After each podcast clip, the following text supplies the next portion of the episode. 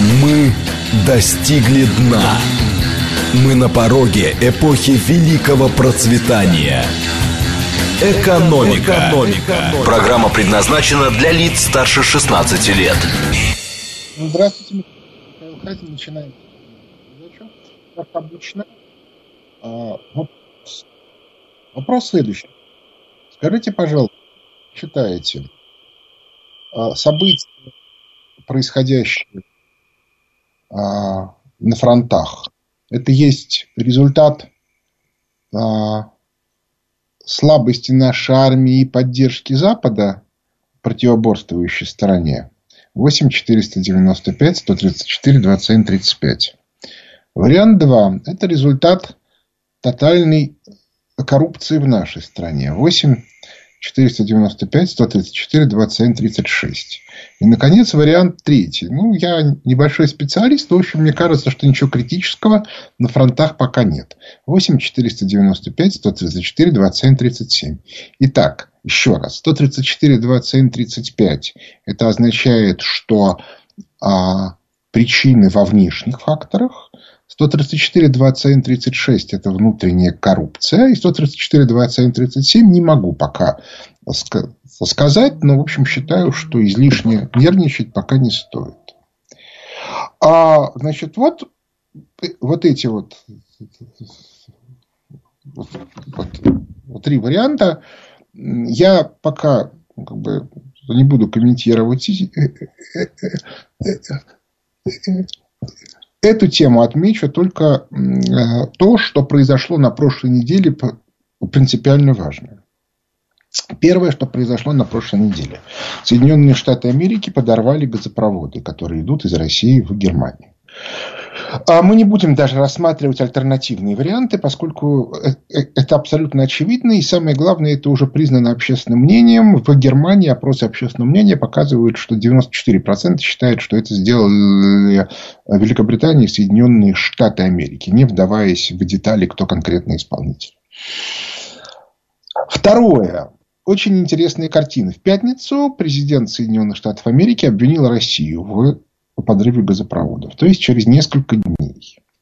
Какой из этого следует вывод с точки зрения теории власти? В отличие от ситуации с малазийским Боингом, псевдоотравлением Скрипалей, э, историей с э, Литвиненко, вся мощь западной прессы не была вовлечена в процесс.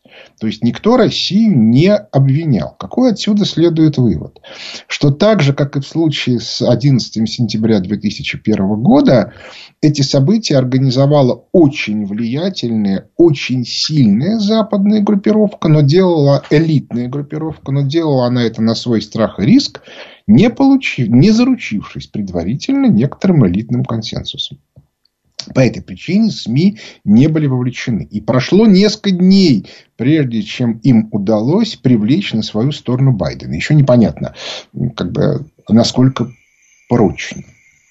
Вот это два. Это тоже очень важные картины. Э, это означает, что конфликт между властными группировками на Западе очень силен. Отметим, кстати, что та группировка, которая взрывала газопроводы, это, скорее всего, не та группировка, которая держится за сохранение старого бреттон-вудского порядка э, Пакс Американо в, в либеральном изложении. Именно поэтому Байден на первом этапе не знал.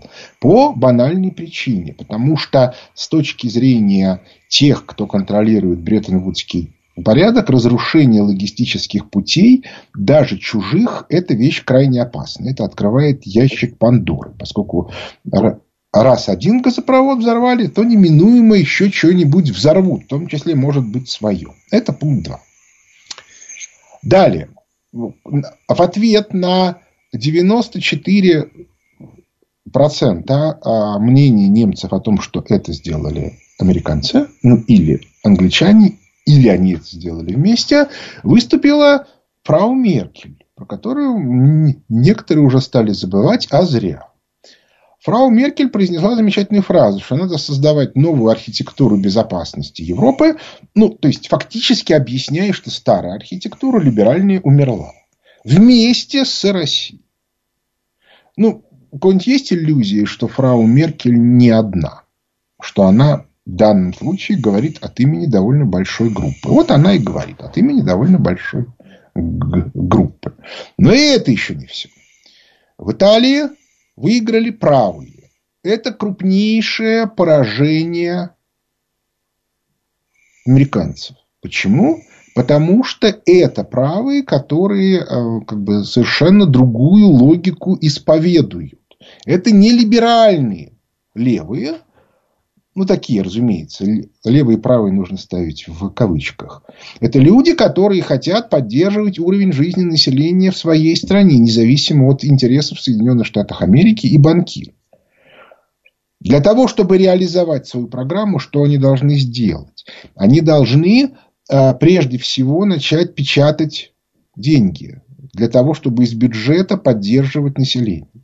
Печатать евро Италия не может. Значит, что им остается делать? Им остается выходить из зоны евро и вводить обратно итальянскую лиру. Потом ее печатать и раздавать людям. Разумеется, при этом начнется девальвация, но это стандартная, привычная для Италии модель, которая была там с конца 40-х до того момента, когда Италия вступила а, в зону евро. А, разумеется, при этом будут нарушены все показатели, которые в Евросоюзе приняты, и это означает, что Италии придется выходить из Евросоюза. А, фактически предвыборная кампания уже сопровождалась с правой стороны лозунгами «Итал экзит», то есть выхода из Евросоюза. То есть, иными словами, если Соединенные Штаты Америки потерпели поражение на, на выборах в Италии, то Лондон одержал важную победу, поскольку распад Евросоюза в стратегических интересах Лондона. Причем, если кто-то думает, что это будет длиться долго, этот процесс да, введения лиры и выхода, то это не так. Потому что как только Италия начнет эту тему будировать, это все посыпется сразу. На идиотов нет. Все прекрасно понимают, что если Италия скажет, мы выходим из из зоны евро, то это означает, что будет а, эмиссия, будет девальвация и т.д. и т.п. Ну и, наконец, э, последнее. Чуть не грохнулась финансовая система Великобритании, поскольку э, у пенсионной системы начались очень серьезные долговые проблемы в результате. Во вторник а, то есть меньше недели назад, Банк Англии фактически возобновил очень масштабную эмиссию. То есть, иными словами, инфляция будет продолжена. Уже без эмиссии невозможно. Ну и в заключении значит, оценки риска э, банкротства трех крупнейших банков континентальной Европы, Креди Леоне, Креди Свис и Deutsche Bank – то есть первый французский, второй швейцарский, третий немецкий, находится, ну, в общем, на уровне Лемон Brothers осенью 2008 года. Ну, то есть, кто-то говорит, что уже на этой неделе могут, может посыпаться финансовая система. Я думаю, что не посыпется, а ЕЦБ в очередной раз напечатает денег. То есть, будет очередной рывок инфляции там, через какое-то время. Через 2-3 недели. Вот картинка. А вот теперь мы останавливаем голосование и смотрим на результат. Результат следующий. У нас 18% э, считают, что дело в иностранной помощи, 11% считают, что в Багдаде все спокойно, и 71%, больше двух третей, считают, что дело в тотальной коррупции. А вот теперь смотрите, у нас тотальная коррупция. Она носит либеральный характер. Не следует считать, что люди, которые а, поддерживают либеральную коррупционную систему, обязательно а, в глубине души либералы. Либералы это у нас команда Гайдара, команда Чубайса, многие из них уже сбежали, некоторые готовятся убежать и так далее и тому подобное. Но у нас есть выросшая за 90-е и 2000-е годы система, которая а, как бы окучивает бюджетные деньги. И этой системе глубоко наплевать на идеологию. Ей важно, чтобы деньги были. И она любую попытку сделать что-то разумное, доброе и вечное будет жестко пресекать. Очень жестко. И вот теперь вы подумаете, мог ли Путин начать воевать с этой системой жестко в ситуации, когда ее агрессивно поддерживает единый и, в общем, еще относительно сильный Запад? Может быть и мог. Но это было очень рискованно. То есть, иными словами, я эту ситуацию вижу так, что Путин очень долго держал ситуацию до тех пор, пока кризис на Западе не перешел в такую стадию, что, во-первых, западные страны полаялись, дико полаялись, потому что германской элите объяснили, ребята, мы, англосаксы, хотим выжить, и поэтому вы должны сдохнуть. А у Соединенных Штатов Америки и у Великобритании, пусть и, и, союзнические, но тоже острые конфликты. Потому что Великобритания хочет быть, пусть младшим, но партнером в рамках Аукуса. Кстати, не забудем, что британский король по Конституции является главнокомандующим войсками что Канады, что Австралии. И пресловутые программы насыщения австралийской армии атомными подводными лодками на американские деньги усиливает фактически британскую армию. Там есть свои тонкости, но тем не менее. А, и, соответственно, а Соединенные Штаты Америки хотят свести Англию до уровня Канады и Австралии. Ну, типа, вы тут, в Новой Зеландии. Сидите тихо, мы тут будем решать, что делать, а вы слушайте. Обращаю ваше внимание, выступление Кадырова в конце прошлой недели. Это демонстрация того, что внутренние противоречия, то есть тех сил, которые хотят свалить вот эту вот коррупционную шайку 90-х, 2000-х, и, собственно, с этой коррупционной шайкой вышли в публичное поле. Если такой конфликт уходит в публичное поле, это означает, что уже ну, как бы какие-то орг-решения будут скоро приниматься. А и сразу видно, да, как только резко обострились противоречия на Западе, началась ситуация внутри страны. То есть, иными словами, она готовилась. Такого рода истории не бывают с нуля. Рамзан Ахматович человек опытный и прекрасно понимает, а, что делать можно, что делать нельзя. Почему он это не сказал три месяца назад, почему это не сказал месяц назад? А потому что, соответственно, выступил Путин. С чем выступил Путин в пятницу? А, а давайте посмотрим, давайте посмотрим на речь Путина пятничную и сравним ее с, с речью февральской. Очень интересный момент. Дело в том, что они разные. Речь э, февральская, в ней было обращение, ну, как бы, как, как полагается лидеру великой державы, городу и миру. Но прежде всего городу, то есть нам с вами. Он говорил о братской Украине, он говорил о том, что она оккупирована фашистами, что мы должны ее освободить, и т.д. и т.п. А вот, соответственно, миру он поведал одну единственную фразу. Ну, если как бы отвлечься от разных прибамбасов. Россия великая держава, как великая держава она имеет право на зону безопасности, Украина входит в зону безопасности России, и поэтому мы тут наведем удобный нам порядок, как Соединенные Штаты Америки наводили порядок в Ираке, в Афганистане и много еще где.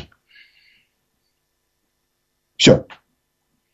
А вот в пятницу Путин очень много говорил о том, как был устроен этот западный порядок, который разрушается. Он говорил о Соединенных Штатах Америки как об империи лжи. Слово империя лжи он не произносил, но я думаю, что пора ее вводить в обиход, потому что он все время говорил о том, что Запад непрерывно лжет. И непрерывно как бы, сочиняет разные фиктивные а, варианты. Причем, что характерно, эти фиктивные варианты друг другу противоречат. Это тоже очень важный эффект. Ну а дальше мы видим. Отец лжи, как известно, дьявол. И Путин впервые произнес замечательное слово, что это сатанинский режим. Не следует считать, что он в этом месте апеллирует к каким-то мистическим вещам. Какая уж тут мистика, это просто набор ценностей. Есть набор ценностей традиционный, ну, если угодно, авраамический. И тут все понятно. Православные, католики, мусульмане, иудеи. Вот у них одинаковый набор ценностей, интерпретация разная, но набор ценностей одинаковый. И сатанинский либеральный набор ценностей. Семью ликвидируем, человека ликвидируем, превращаем его непонятно во что, любые устойчивые социальные структуры разрушаем. Вот вам логика. То есть, иными словами, Путин апеллирует уже не к нам. Он апеллирует к миру. Почему? А ровно потому, что ключевой задачей сегодня является вот тот самый новый мировой порядок, частью которого будет новая архитектура безопасности. Наивно рассчитывать, что можно будет выиграть войну на Украине в рамках старого порядка, включить Украину в состав России и жить так, как мы жили в 90-е и 2000-е годы. Это невозможно по банальным причинам. Потому что, во-первых, нам придется для того, чтобы выиграть войну, ликвидировать вот эту вот коррупционную либеральную элиту. Это во-первых. А во-вторых, потому что э,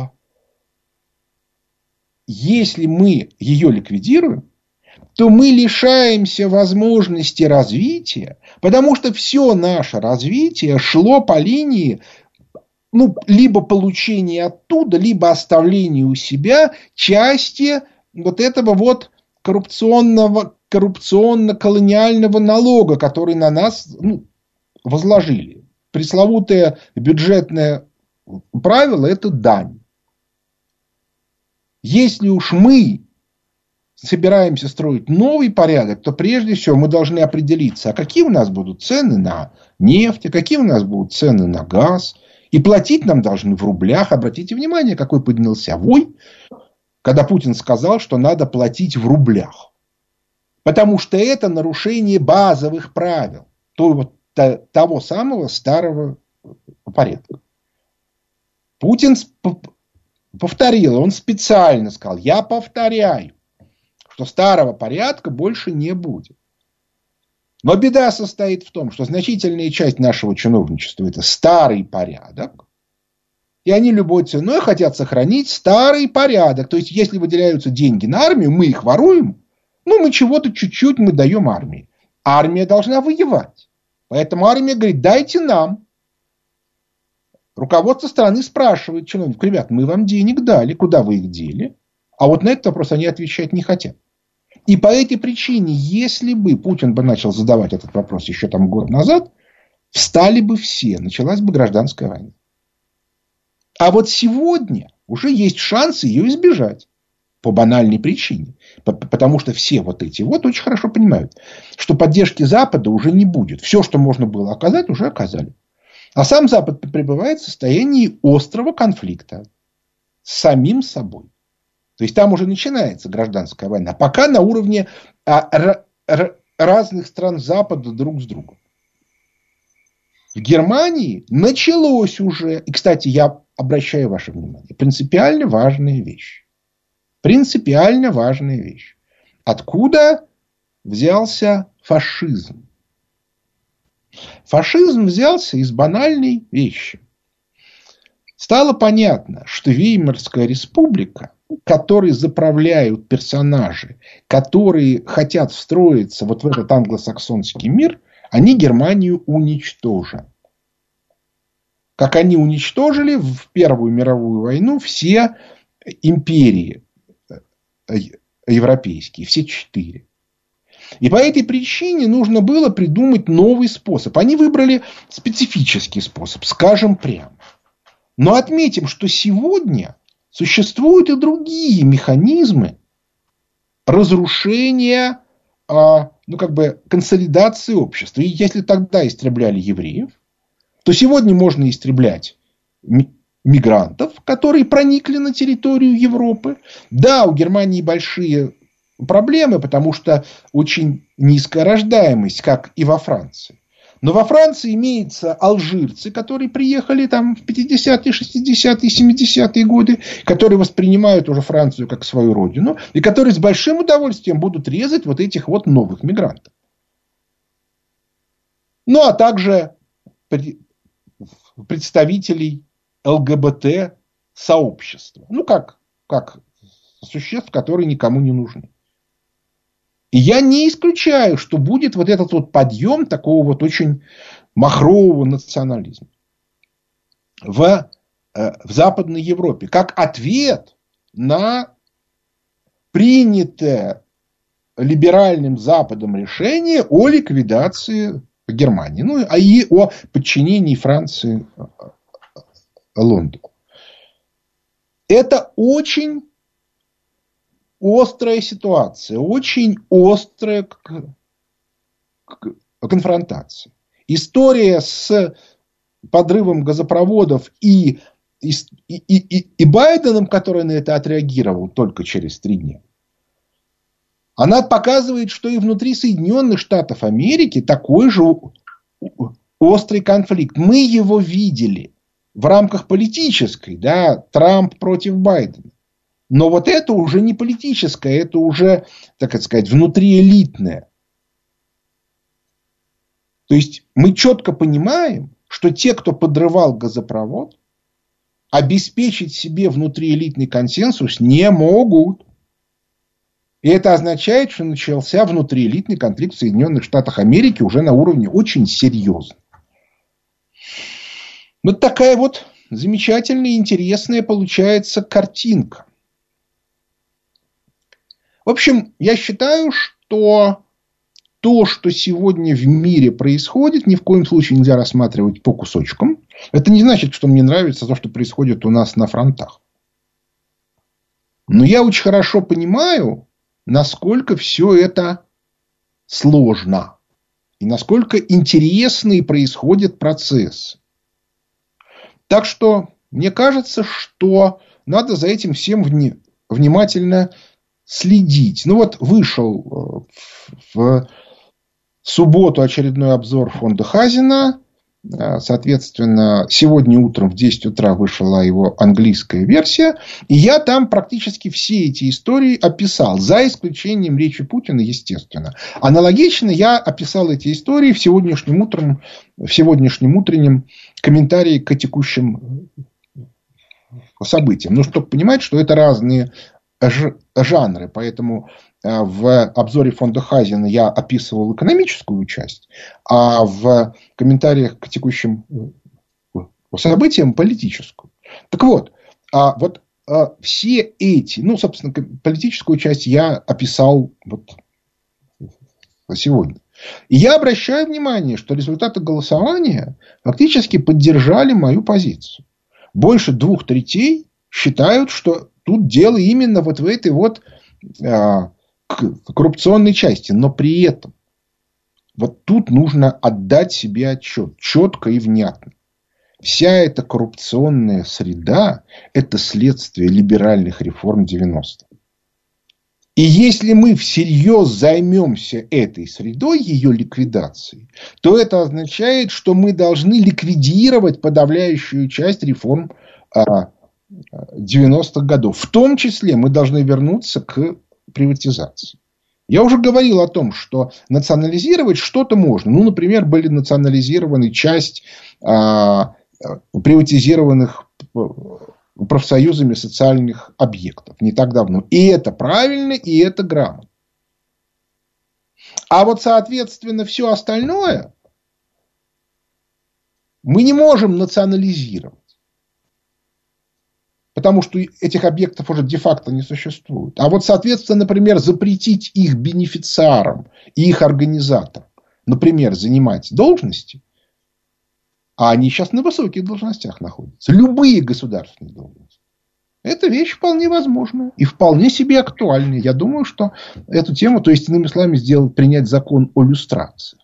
Эта тема вполне себе актуальна. И тогда можно много о чем разговаривать. Перерыв на новости. Экономика. Экономика. Возвращаемся в студию микрофона Михаил Хазин. Начинаю ответы на вопросы слушателей. Сейчас сделаем. Значит, э, пока быстро все начнется. Я могу только повторить базовый э, тезис. Специфика управления государством состоит в том, чтобы учитывать все факторы, не только внутренние, но и внешние. у меня такое ощущение, что именно поэтому Путин начал, как бы делает то, что он делает. Здравствуйте. Алло. Михаил Леонидович, добрый день. Слушаю вас. Меня зовут Алексей, из города Москва звоню. У меня такой вопрос. Да. А, есть э, ряд нелиберальных экономистов, ну, олицетворением которых являетесь вы, безусловно. Скажите, пожалуйста, а отмена бюджетного правила Мишустиным является ли первой ласточкой того, что наше руководство встает на, прочно встает на нелиберальные рельсы? Спасибо. Пока я не вижу чтобы хоть кто-то из нелиберальных экономистов был привлечен к, к работе в правительстве. А может быть, можно назвать Белоусова, но только относительно, потому что Белоусов очень сильно как бы, близок к, э, к, к либеральному кругу. Вот. Почему он так себя ведет? Э, почему он не борется? Это тема отдельная. Тут я сказать не могу. Но есть целая куча а, э, причин, по которому к Белоусову можно предъявить много претензий. Еще раз повторяю, пока тех а, нелиберальных экономистов, которые очень активно а, развивали экономическую теорию последних а, событий, и которые, в общем, достигли в этом, что уж там говорить, вполне себе ярких результатов, к никакой работе не привлекают. Следующий вопрос. Алло. Да. Доброе утро, Михаил. Меня зовут Илья, город Москва. Михаил, у меня к вам да. два вопроса. А, первый. А, Михаил, а, по поводу ваших высказываний о предстоящих событиях в Европе и в мире с точки зрения рынков банковской структуры. Скажите, а как отреагирует Россия на это все, а конкретно финансовый и фондовый рынок? И второй вопрос – я думаю, вы тоже слышали, как и многие россияне, выступление Путина, а, вот подписание э, и вступление в Россию этих республик, а уже ныне областей. Меня один вопрос. А, Путин упомянул такую фразу про СССР, что да, разрушили, уничтожили, но мы возвращаться к этому не хотим, нам этого не нужно – как интерпретировать, как вы интерпретируете для себя? Это отказ от социализма и линия либерализма продолжения, либо у него есть свои взгляды с точки зрения левого поворота? Спасибо. Значит, э, если говорить о финансовых рынках, я это комментировать не берусь. Вариантов очень много. И кроме того, я сильно подозреваю, что э, как бы, российский фондовый рынок это как бы, ну, как бы некоторое образование не очень интересно. Это первое.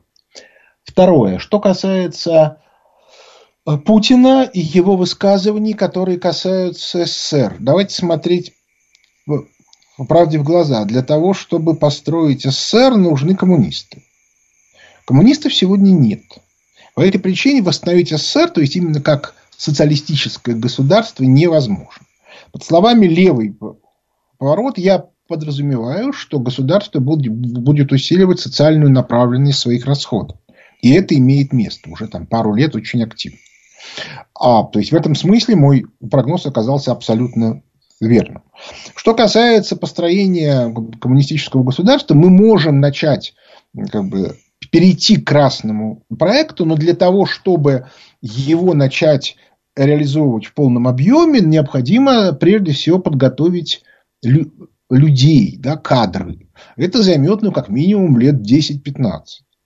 То есть, иными словами, Путин совершенно резонно объясняет, что в ситуации на сегодня восстановление СССР именно как, ну, как бы мировой державы, несущий красный проект.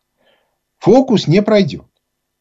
А вот восстановить э, как бы Российскую империю в рамках совершенно другой модели государства, ну, если угодно, госкапитализма. Отметим, что э, СССР позднебрежневский скорее уже был государством как раз с, с госкапитализмом. Разница только была в том, что там были совершенно колоссальные социальные проекты. Но эта же элита советская их и снесла. Потому что тем, э, как бы, той скрепой, которая их держала, была КПСС. Вспомните массовые демонстрации в Москве. Полмиллиона человек, 800 тысяч человек. Долой шестую поправку к, к, к Конституции. Напоминаю, что шестая поправка в последней Конституции СССР это была направляющая и э, как бы роль КПСС. Ну вот, соответственно, КПСС снесли, и социализм умер. Вот все, да, тут ни, ни, ни, никуда не денешься. Такова Солеви. Значит, теперь для того, чтобы это дело восстановить, да, и после этого номенклатура та же самая, немедленно произвела революцию 91 года, ввела частную собственность и ввела безответственность для чиновников. Для чего? Для того, чтобы можно было приватизировать то, что уже есть, и, соответственно, разворовывать то, что э, появляется снова. Вот мы видим, и нести за это ответственность. Вот мы видим эту картинку. Так что тут все более-менее понятно. Путин хочет прежде всего восстановить страну, даже империю, потому что он имеет в виду, что должны быть разные народы, разные как бы, люди и так далее. Вот он это сделает. Да? Вот это он сделать сможет. А уж сможем ли мы после этого свернуть вот это вот, это вот государство на рельсы социалистические, я считаю, что без этого сегодня экономического развития быть не может. Именно поэтому там мои тексты еще 2000-х годов там назывались «Возвращение красного проекта». Но этим надо заниматься. Следующий вопрос. Алло. Алло. Алло. Здравствуйте, Слушай. Михаил Леонидович. Наталья Москва. Вопрос такой, может быть, немножко наивный, но тем не менее он меня мучает очень давно. Подскажите, пожалуйста, политически а, кто а, более сильнее все-таки в мире? Америка, англосаксы и а, получается ли это, что два в одном, то есть миром, ну, грубо говоря, миропорядком управляет тот, кто и политически, и экономически силен? Понимаете, в чем дело? Что такое сильнее? Если слон вдруг на кита влезет, кто кого сборит? Это зависит от того, где происходит это борение. Если оно происходит в море, то кит. А если на суше, то слон. Значит, дело в том, что и в Великобритании, и в Соединенных Штатах Америки есть разные элитные группы, которые строят разные схемы. Сейчас в Великобритании пришла к власти элитная группа, которая строила Британскую империю.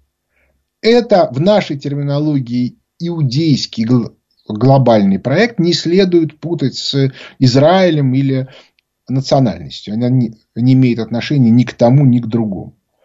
Скорее, это а, очень старая такая, так сказать, ветхозаветная авраамическая модель. То есть, католическая, православная католическая модель – это уже христианский вариант, это ее изменение. Ислам – это еще больше изменения. А, а это, вот, значит, исходная модель сильно более жесткая, чем, чем все остальные. А сегодня, а в Соединенных Штатах Америки э, правит сегодня либеральная команда, которую как раз в Великобритании была с 1936 где-то примерно по 2018 год, э, и которая до сих пор правит в, в, в Евросоюзе, в Брюсселе. Э, эта же команда во многом контролирует вот это вот глубинное государство в Соединенных Штатах Америки на сегодня, но, судя по всему, у нее уже нет сил отбиваться от атак национальных элит Соединенных Штатов Америки. И как только вы начинаете вот анализировать на уровне глобальных проектов, элитных групп, вы начинаете понимать, что, скажем, в Великобритании абсолютная катастрофа в экономике, но очень сильный элитный контроль над многими странами мира. Да? То есть, фактически Великобритания контролирует сегодня Турцию, Армению, Азербайджан, Польшу, Прибалтику, там, Украину частично. Вот. А в Соединенных Штатах Америки э, нету единства, и мы это хорошо видим вот по взрывам газопроводов. Потому что либералам взрывы газопроводов были не нужны, э, банкирам транснациональным, которые управляют и сегодня Соединенными Штатами Америки через команду Байдена и Евросоюзом. А вот, соответственно, национальным элитам США это чрезвычайно полезно, потому что это и позволяет получать дополнительные ресурсы от продажи сжиженного газа, и, соответственно, э, очень ускорить перекачку к капитала из, из континентальной Европы западной в Соединенные Штаты Америки. А, и именно по этой причине я все время объясняю, что нужно очень тщательно анализировать вот эти все процессы и э, отдавать себе отчет, э, ну, грубо говоря, какой вы хотите результат в том случае, если вы задаете вопросы. Значит, вот кто сильнее? Нужно очень правильно фор, э, э, формулировать, в частности, объяснить, кого вы подразумеваете под названием «кто». Потому что сегодня, если там в XIX веке страна и базовая, главная ее правящая элитная группа, в общем, было примерно одно и то же, то сегодня это совершенно не так. И мы видим, как правящие элитные группы отлично сливают свою же страну. Кто не верит, ну, посмотрите, как это сделал Михаил Сергеевич Горбачев в конце 80-х. или как сегодня а политическая элита Германии радостно сливает свою страну во главе с, с Шольцем. Следующий вопрос. Алло. Алло. Да, слушаю вас. Добрый день, Михаил Ильич, Эдуард Москва. Э, вот я часто смотрю Соловьев, где вы тоже выступаете и так далее. Там была такая брав, бравая значит, беседа в начале, да, СВО. Вот, сейчас, конечно, уже э, она не бравая, а призывает, значит, более жестко и так далее, и так далее. Недавно я ездил из Рязани в Москву, да, там на каждые полтора-два километра стоят э, камеры, значит, фиксации скорости, да, вот, ну, я так посмотрел в интернете, да, Крис-П стоит 700 тысяч рублей, более новая система Кордон до 2 миллионов, да, вот, и через каждые полтора-два э, километра стоят. А у нас, как мы готовились к этой, это самое, да, зная сирийские ну, моменты и так далее, что там дроны работают, коптеры, да, вот. Неужто нельзя э, было вот, ну, сделать вот это вот, да, и дроны и так далее, которые, я уверяю, вот которые показывают там небольшие бомбы возят, да, с этой самой, они же не 2, 2 миллиона, тем более на поток поставить и так далее. Ну, ну, это просто не укладывается в голове. И также э, это служба... Мы же уже это обсуждали. У нас, я же про это говорил в самом начале. У нас а, коррупционная модель, созданная в, в 90-е годы. Тут все понятно. Гаишники и местные регионалы получают деньги от коммерсантов за то, что разрешают им поставить камеры. Коммерсанты получают деньги, потому что вы платите а, штрафы не государству, вы платите штрафы коммерческим структурам. А они часть этих денег возвращают в бюджет, часть. Видимо, это коммерчески выгодно. Я уже давно говорил, надо принять закон, по которому любой штраф за, там, за нарушение правил может быть только в бюджет. А дальше пускай эти самые ребята из бюджета выколачивают деньги. И пускай, соответственно, эти камеры ставят за бюджетный счет. И тогда мы, мы посмотрим, сколько они их ставят. И тогда можно эти деньги направить на коптеры. А пока все это невозможно. Это коррупционная схема. Ну, что уж там. Следующий вопрос.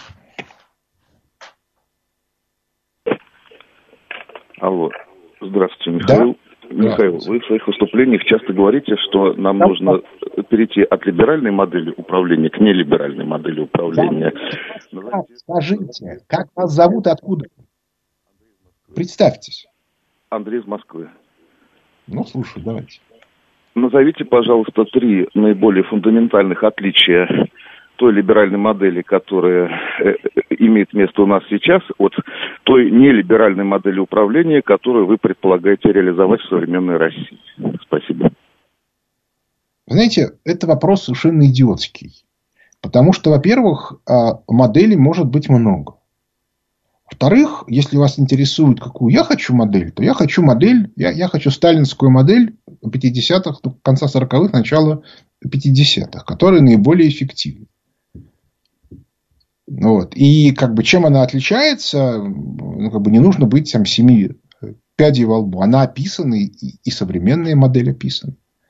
Так что я не очень понимаю смысла этого а, вопроса. Или вы хотите сказать, что, что другой модели, кроме либеральной, не, не бывает? Это не так. Следующий вопрос. А, виноват. Одну вещь я скажу сразу. Да? Принципиально важную вещь. Принципиальное отличие прежде всего от современной либеральной модели запрещены инвестиции рублевые.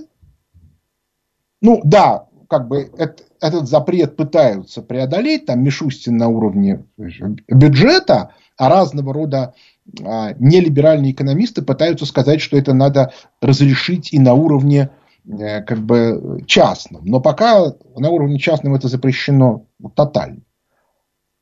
А, соответственно, нужно делать так, чтобы были рублевые инвестиции. Второе.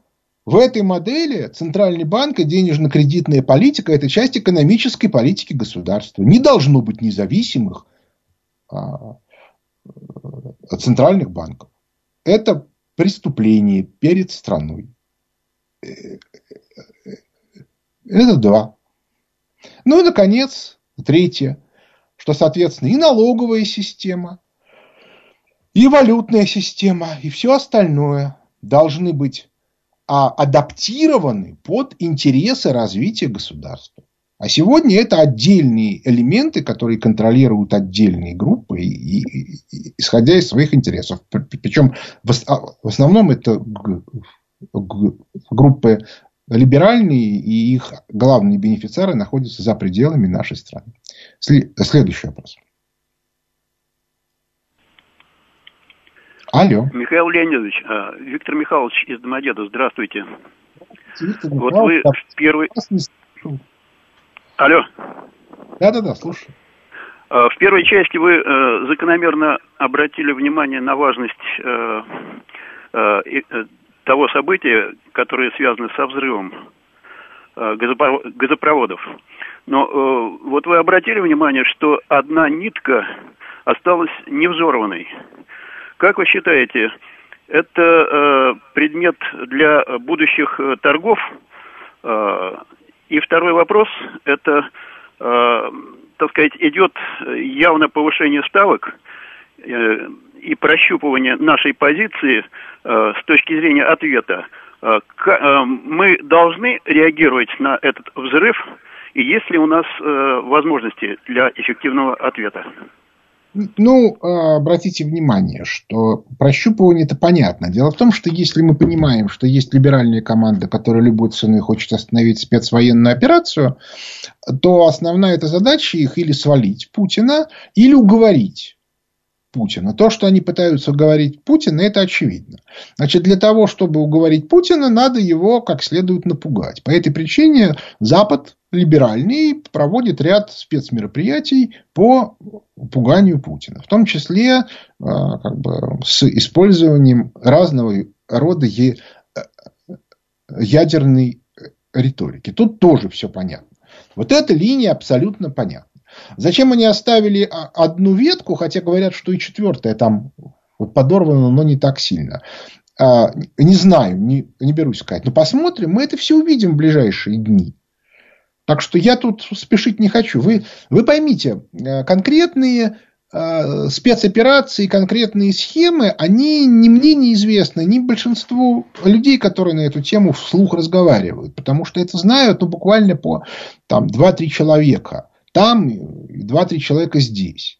Ну и что я буду заниматься фантазированием? Я же не, как бы, не конспиролог, а, соответственно, экономист и аналитик. По этой причине я считаю, что пока нужно подождать. Пока я, я вижу только одно, что нарастание вот этого давления и вот, и вот как бы то, что вы говорите, повышение ставок, связано с тем, что Запад находится ну, как бы в состоянии, когда у него ресурсов уже практически нет.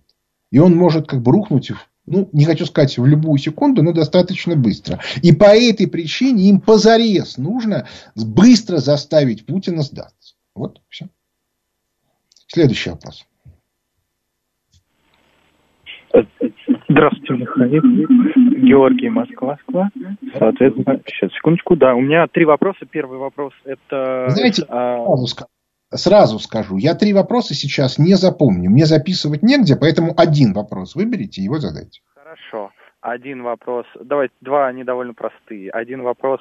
А, насколько я понимаю, с вами мой классический вопрос – связывается ли вам с вами кто-то, чтобы понять, что делать в экономике России дальше, э, я так понимаю, нет. Видите ли вы, э, как ваши результаты вашей работы просачиваются в те или иные отчеты или в те или иные решения? Это первый вопрос. И второй вопрос, не кажется ли вам, что наше руководство сейчас несколько дезорганизовано, его э, действия, так скажем, спонтанно непредсказуемы, то есть они хаотично, хаотичны? Значит, вот смотрите, Тут два обстоятельства. Первое, что значит просачиваться? Вот я уже рассказывал, да, что когда Путин последний раз выступил на Давосской конференции, это был там конец января, начало февраля 2021 года, то мне позвонило довольно, и написало довольно много людей, которые сказали, ой, Михаил Леонидович, это вы писали речь Путина? Нет, писал не я.